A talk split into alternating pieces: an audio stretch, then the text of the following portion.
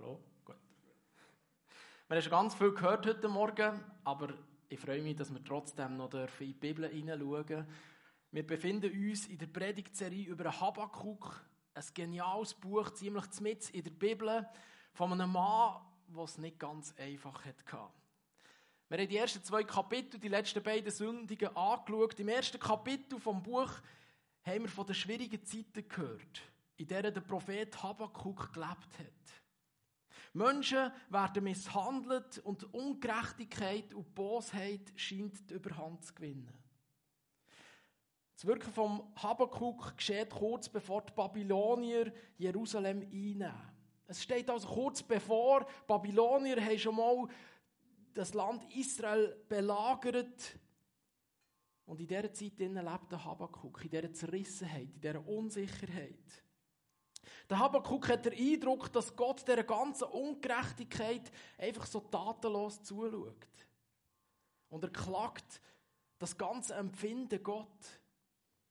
Er schüttet Gott sein ganzes Herz aus. Er bringt seine ganzen Fragen zu Gott. Sie glauben an Gott, gibt ihm aber neue Hoffnung. Vielleicht hast du dich in dieser ersten Predigt gefragt, bei wem kannst du klagen?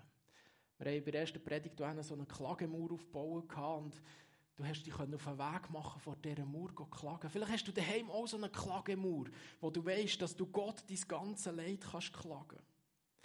Im zweiten Kapitel letzte Sonntag hat Roland darüber geredet, wie der Habakkuk auf die Antwort von Gott gewartet hat. Er vergleicht im Habakkuk Kapitel 2, dass er wie ein Wächter auf dem Wachturm wartet und Ausschau hält. Darum haben wir auch diesen Turm bei den PowerPoints immer drinnen gehabt. Der Roland hat gesagt, dass Warten nicht gleich Stillstand ist. Der Habakkuk bleibt also nicht einfach daheim sitzen und wartet drauf, sondern er macht sich auf den Weg, um Gott zu begegnen, um Gott zu sehen. Und Gott hat ihm geantwortet. Die Antwort lautet schließlich, dass Gott das Gericht über sein Volk Israel und über die Babylonier bringen und damit Gerechtigkeit schaffen Ich kann mir gut vorstellen, dass sich der Habakkuk ein eine andere und eine bessere Antwort gewünscht hat. Aber auch wenn sich der Habakkuk von Gott etwas, von Gott etwas anderes gewünscht hat oder erhofft hat, darf er doch wissen, dass Gott einen klaren Plan hat dass auch das Böse und das Negative nicht außerhalb vom Plan von Gott ist. Am Schluss wird Gerechtigkeit siegen. Der Glaube vom Habakkuk hilft ihm, zu dem trotzdem zu kommen. Auch wenn die nächsten Jahre nicht besonders verheißungsvoll werden aussehen, so kann der Habakkuk trotzdem Gott loben. Sein Glaube gibt ihm Hoffnung für die Zukunft, trotz der schlechten Situation, in der er drinnen ist. Wir tauchen heute ein das dritte Kapitel vom Habakkuk-Buch. Wir lesen davon, dass der Habakkuk Gott ein Loblied singt. Nicht mehr ein Klagenlied wie im ersten Kapitel, sondern ein Lied, wo er das Vertrauen auf Gott zum Ausdruck bringt. Es ist genial, wenn auch du immer wieder vom Klagen zum Loben kannst kommen. Wenn du Gott kannst loben, auch wenn du eigentlich noch ganz viel zu klagen hättest in deinem Leben. Wenn du Gott kannst dein Lob bringen, trotz der schwierigen Situationen. Wie das geht, zeigt uns Kapitel 3 vom Habakkuk. Ich möchte das ganze Kapitel wieder vorlesen, wie wir das die letzten zwei Sündigen gemacht haben.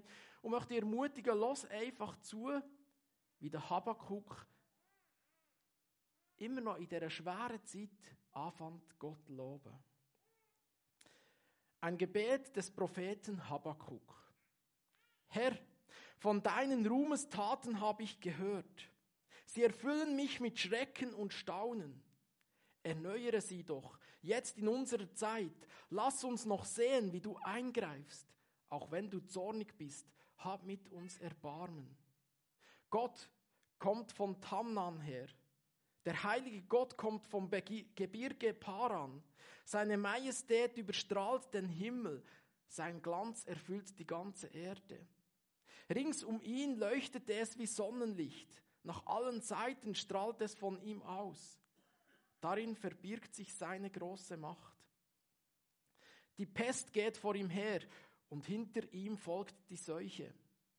Setzt er den Fuß auf die Erde, so bebt sie. Blickt er die Heere der Völker an, so erschrecken sie und stieben auseinander. Die ewigen Berge zerbersten, die uralten Hügel sinken zusammen. So schreitet er seit gerau gerauer Vorzeit über die Erde. Niedergeduckt vor drohendem Unheil sehe ich die Zelte der Kuschiter, die Zeltdecken der Midianiter zittern. Der Herr, Herr, gegen wen ist dein Zorn gerichtet? Gilt er den Fluten des Meeres, der Macht der Tiefe? Wenn du ausziehst mit deinen Rossen, dann bringen deine Wagen den Sieg. Du ziehst deinen Bogen aus seiner Hülle, mit Drohworten begleitest du die Pfeile. Du spaltest die Erde und Ströme brechen hervor. Die Berge sehen dich und erbeben wie eine Frau, die in Wehen liegt. Regengüsse prasseln hernieder, die Wellen aus des Meeres tosen und türmen sich auf. Sonne und Mond verstecken sich. Sie ziehen sich in ihre Häuser, in, in ihr Haus zurück, weil deine leuchtenden Pfeile schwirren und dein blitzender Speer die Nacht erhält. Du schreitest über die Erde, in deinem Zorn trittst du die Völker nieder. Du bist ausgezogen, um deinem Volk zu helfen, ihm und dem König, den du gesalbt hast. Das Dach hast du abgerissen vom Palast deines Feindes, dass nur noch kahle Mauern zum Himmel ragen. Seine Heerführer wollten uns jagen, sie stürmten heran wie ein Wirbelwind, sie freuten sich schon bei dem Gedanken, uns Arme in ihr Versteck zu schleppen, uns zu verschlingen wie der Löwe seine Beute. Du aber durchbohrtest sie mit ihren eigenen Pfeilen. Mit deinen Rossen bahntest du dir den Weg durch die schäumenden Wogen des Meeres. Als ich die Kunde davon vernahm, fuhr mir der Schreck in die Glieder, meine Lippen fingen an zu zittern, meine Knie wurden weich und gaben nach. Ich war am ganzen Leib wie zerschlagen. Noch muss ich warten auf den Tag, der dem Volk, das uns angreift, den Untergang bringt. Noch gibt es keine Feigen oder Trauben, noch sind keine Oliven zu ernten, noch wächst kein Korn auf unseren Feldern und die Schafhürden und Viehställe stehen leer. Doch kann ich jubeln, weil der Herr mir hilft. Was er zugesagt hat, erfüllt mich mit Freude. Der Herr, der mächtige Gott gibt mir Kraft. Er macht mich leichtfüßig wie die Gazelle und lässt mich sicher über die Berge schreiten. Dieses Lied ist auf Seiteninstrumente zu begleiten. Das also das Kapitel 3 vom Buch Habakkuk. Ein bisschen schwer mit diesen verschiedenen Bildern, die er hier bringt. Aber ich glaube, wir können ein bisschen mitfühlen, was für eine Zerrissenheit sich der Habakkuk befunden hat. Und er schreibt das Lied und motiviert die Leute, das zu singen. Was wir hier sehen in diesem Kapitel ist, wie sich das Denken vom Habakkuk verändert. Der Habakkuk lebt in einer schwierigen Zeit und es geht ihm schlecht. So schlecht, dass er ein ganzes Kapitel lang, das Kapitel 1, einfach nur klagt und Gott Fragen stellt. Doch dann entscheidet er sich, sein Denken zu ändern. Die Zeit ist immer noch schwierig. Der, der Habakkuk hat immer noch Sorgen und Ängste. Aber er hält an seinem Glauben fest. Und er erinnert sich an all das Gute, was Gott bereits gemacht hat auf der Erde. Und das ändert seine Stimmung. Vom Klagen, vom Fragen zum Loben. Das heißt nicht, dass er seine Probleme anfängt zu ignorieren, wo er drinnen steht. Sondern er versucht, seinen Fokus zu ändern. Und nicht mehr auf das gerichtet zu lassen, was ihm Sorgen bereitet, was ihm, was ihm Angst macht. Der Habakkuk sagt, es ist immer noch schwierig. Und dann schaut er voraus auf das, was kommt.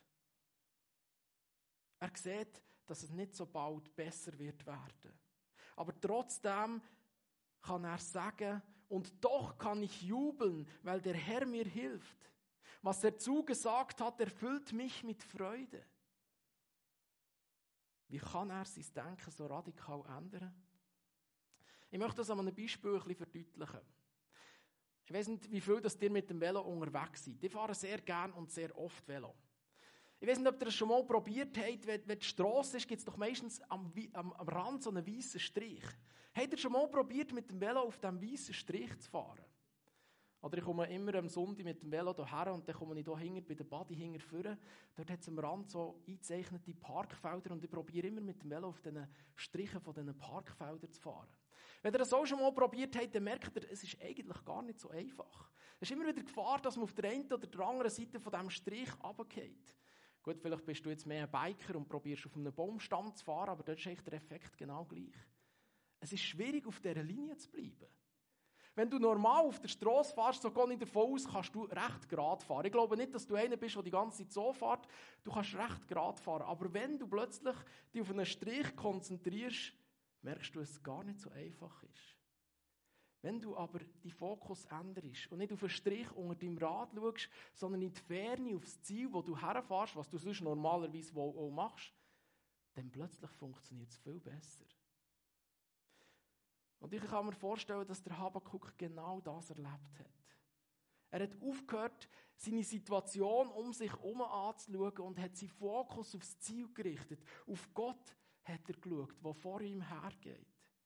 Er schaut also weg von seinen Problemen, in denen er sich gerade befindet, in die Ferne, in die Zukunft. Nicht in die unmittelbare Zukunft, was noch schlimmer wird, sondern noch weiter, wo Gott die Gerechtigkeit herbeiführen Er schaut auf Gott und auf all die Verheißungen, die Gott bereits gegeben hat. Seine Situation hat sich überhaupt nicht verändert. Er ist noch immer in dieser gleichen schwierigen Situation drin. Aber sein Denken und besonders seine Blickrichtung hat sich geändert. Der Habakkuk ist aktiv. Er bleibt nicht einfach in seinen Problemen sitzen. Er bleibt nicht einfach in seiner hoffnungslosen Situation inne, sondern er macht sich auf den Weg, um Gott zu suchen. Er erinnert sich an all das Gute, was Gott bereits gemacht hat. Er hält sich daran fest und glaubt daran, dass Gott wird eingreifen und dass er wird Gerechtigkeit schaffen. Wie gesagt, die Situation ändert sich wegen dem nicht. Aber der Habakuk ändert sich. Indem er auf Gott schaut, macht das etwas mit ihm selber. Wenn du auch auf Gott schaust, geschieht etwas mit dir. Etwas wird in dir stärker, vielleicht hoffnungsvoller, vielleicht widerstandsfähiger, vielleicht ruhiger, ohne dass sich die Situation um dich verändert. Wenn du trotz der schwierigen Situation auf Gott schaust, erfahrst du das Wunder, dass Gott an dir anfängt zu wirken. Wie er deine Stimmung anfängt zu verändern. Wie er dir neue Hoffnung schenkt. Ich finde es genial, immer wieder, wenn ich Leute besuche, die gerade eine schwierige Situation erleben, sei es eine medizinische Diagnose oder sonst Herausforderung beim Job oder so, ich höre immer wieder, Trotz der schwierigen Zeiten fühle ich mich von Gott gedreht. Ich finde das so genial. Gott ist ganz besonders in den schwierigen Situationen uns nach. Und jetzt ist unsere Herausforderung, auf was richten wir unseren Blick? Auf unsere Probleme, auf unsere Sorgen oder auf Gott, der mit uns in den Problemen steht? In Römer 12, Vers 2 schreibt der Paulus, dass wir unser Denken von Gott sollen verändern. Ich finde es genial, dass er das so betont. Er sagt nicht, denke jetzt endlich ein bisschen besser oder bisschen anders, sondern er sagt, hey, lass dein Denken von Gott verändern. Gott ist da und möchte unser Denken ändern. Es heisst also nicht, du musst an dir arbeiten und besser werden, sondern du musst deinen Blick auf Gott ausrichten. Dann werden wir erfahren, was Gott von uns möchte. Was soll durchgehen? Wir werden einfacher auf dieser geraden Linie bleiben können. Wir können unser Denken nicht einfach abschalten oder umschalten. Aber wir können unser Denken Gott hergeben und uns dafür entscheiden, dass unser Denken von Gott darf verändert werden Das Einzige, was wir dafür brauchen, ist Glauben. Glauben, dass Gott unsere Situation im Griff hat und dass er etwas ändern kann in unserem Leben. Glaube schenkt Hoffnung. Der Glaube an einen Gott schenkt neue Hoffnung, besonders in Krisenzeiten. Der Habakkuk glaubt, dass Gott ein mächtiger Gott ist. Beschreibt er selber in seinem, in seinem Buch, der Herr, der mächtige Gott gibt mir Kraft. Er macht mich leichtfüßig wie die Gazelle und lässt mich sicher über die Berge schreiten. Vielleicht hast du auch schon so eine Zeit erlebt, wo alles so schwer ist. Dann fühlst du dich nicht leichtfüßig wie eine Gazelle. Und jeder Berg scheint dir auch wahnsinnig schwer zu sein. Und jetzt sagt der Habakuk, ich schaue auf Gott, ich schöpfe neue Hoffnung aus seinem Sein, aus seiner Gegenwart, aus seiner Macht. Und das lässt mich leichtfüßig sein. Die Situation ist immer noch schwierig. Die Zukunft ist immer noch sehr düster. Aber trotzdem glaubt der Habakuk, dass Gott alles im Griff hat. Dass Gott alles zum Guten kann wenden kann. Und das gibt ihm neue Kraft. Der Habakuk bittet Gott nicht, dass er die Strafe gegen das Volk Israel soll abwenden. Der Habakuk resigniert nicht oder wird verbittert in dieser ganzen Situation, sondern er hält sich an seinem Glauben fest. Sein Glauben, der ihm neue Hoffnung gibt. Er weiß, dass Gott trotz allem ein liebender, mächtiger Gott ist. Krisen können entmutigen, sie haben aber genau gleich das Potenzial zum Ermutigen, zum neue Hoffnung schenken und das Ausbrechen aus unserem Alltagstrott, wo wir irgendwo manchmal so drinnen gefangen sind. Krisen können wichtige Veränderungen herbeiführen. Auch das möchte ich an einem Beispiel verdeutlichen. Die Sonne hat geniale Wirkungen, aber es kann auch Schwierigkeiten bedeuten. Es ist die genau gleiche Sonne, die einen Klumpen Wachs zum Schmelzen bringt und einen Klumpen Ton hart werden Probleme können in deinem Leben die weich werden oder die hart werden, verbittert. So bewirken leidvolle Situationen im Leben unterschiedliche Sachen, je nachdem, auf was wir unseren Blickwinkel gerichtet haben. Sie können dich entmutigen oder eben verbittert werden oder sie können dich ermutigen. Weil du weißt, dass Gott trotz allem alles in seinen Händen hat. Die Entscheidung zeigt, wie es um die Glaube aussieht. Ist die Glaube so fest, dass er durch die schwierigen Zeiten trägt? Der Habakuk weiss, dass es noch härter wird werden, dass die Situation noch schlimmer wird. Dem Volk steht eine schlechte Ernte und das Sterben vom Vieh bevor. Doch der Habakuk entscheidet sich dafür, dass er sich auch in diesen Zeiten vom Hunger und vom Verlust über Gott freuen will. Nicht die Ereignisse um ihn herum sollen sein Gefühl bestimmen, sondern der Glaube. Er entscheidet sich dafür, was sein Leben soll bestimmen.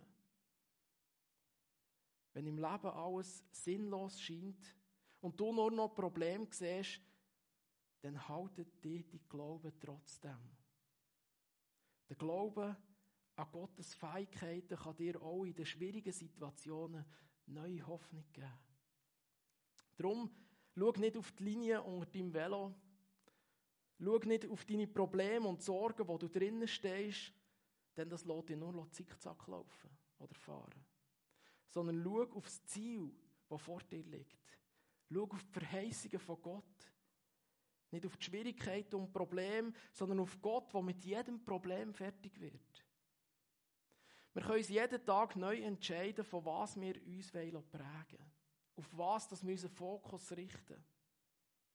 Wir können heute nicht alles sehen, was Gott tut. Und wir können auch nicht alles wissen, was Gott jemals wird tun. Doch wir können daran glauben, dass Gott Gott ist.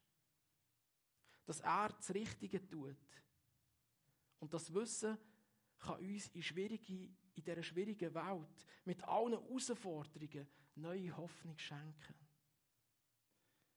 Ich möchte das zum Abschluss noch an einem Beispiel verdeutlichen. Ich hoffe, du lässt dich auf ein Experiment ein. Wenn du dich in einer schwierigen Situation befindest oder sonst irgendwie mutlos bist, dann hast du zwei Möglichkeiten. kannst ein Klagelied hören. Also ein richtiges, trauriges Lied.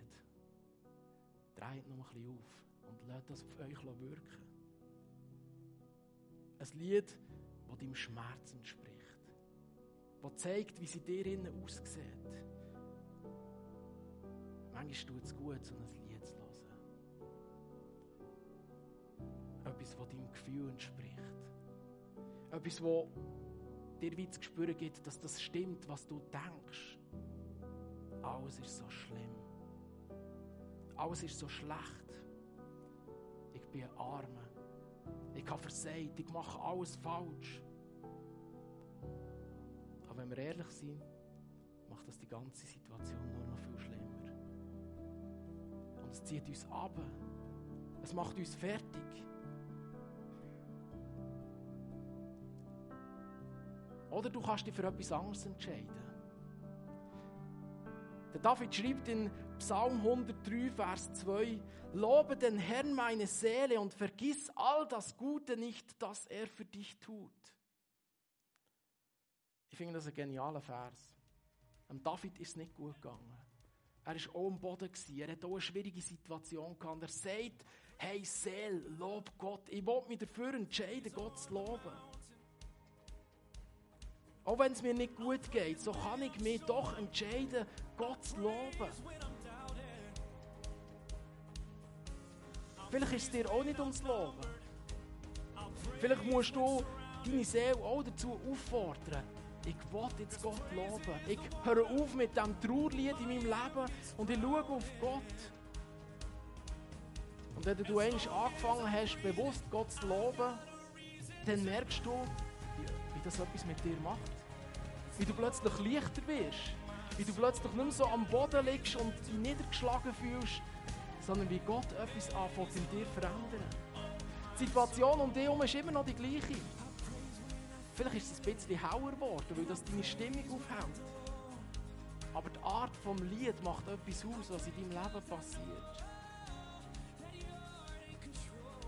Weil du glaubst, dass Gott ein guter Gott ist, dass er alles im Griff hat und dein Leben an ein geniales Ziel führt, kannst du auch in den grössten Herausforderungen Gott loben.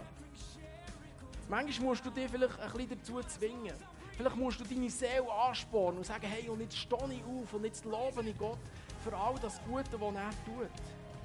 Aber es lohnt sich, weil es etwas mit unserem Leben macht. Die Situation ist immer noch die gleiche, aber es macht etwas mit deinem Leben.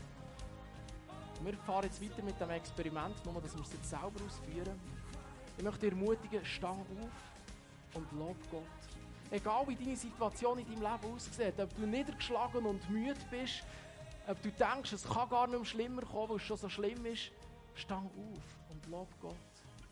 Ich finde es genial, dass unser Musikteam uns noch so eine Worship-Session gibt. Wir werden miteinander drei Lieder singen. Wir starten mit einem genialen Lied, wo wir über die Größe von Gott singen. Und ich möchte dich herausfordern, mach es ganz bewusst. Ich weiss, die Sitze sind gemütlich und angenehm drin. Es ist vielleicht dunkel und düster drin, aber ich möchte dich ermutigen, stang auf. Sing aus ganzem Herzen, lob Gott und schau, was das mit deinem Leben für einen Unterschied macht. Amen.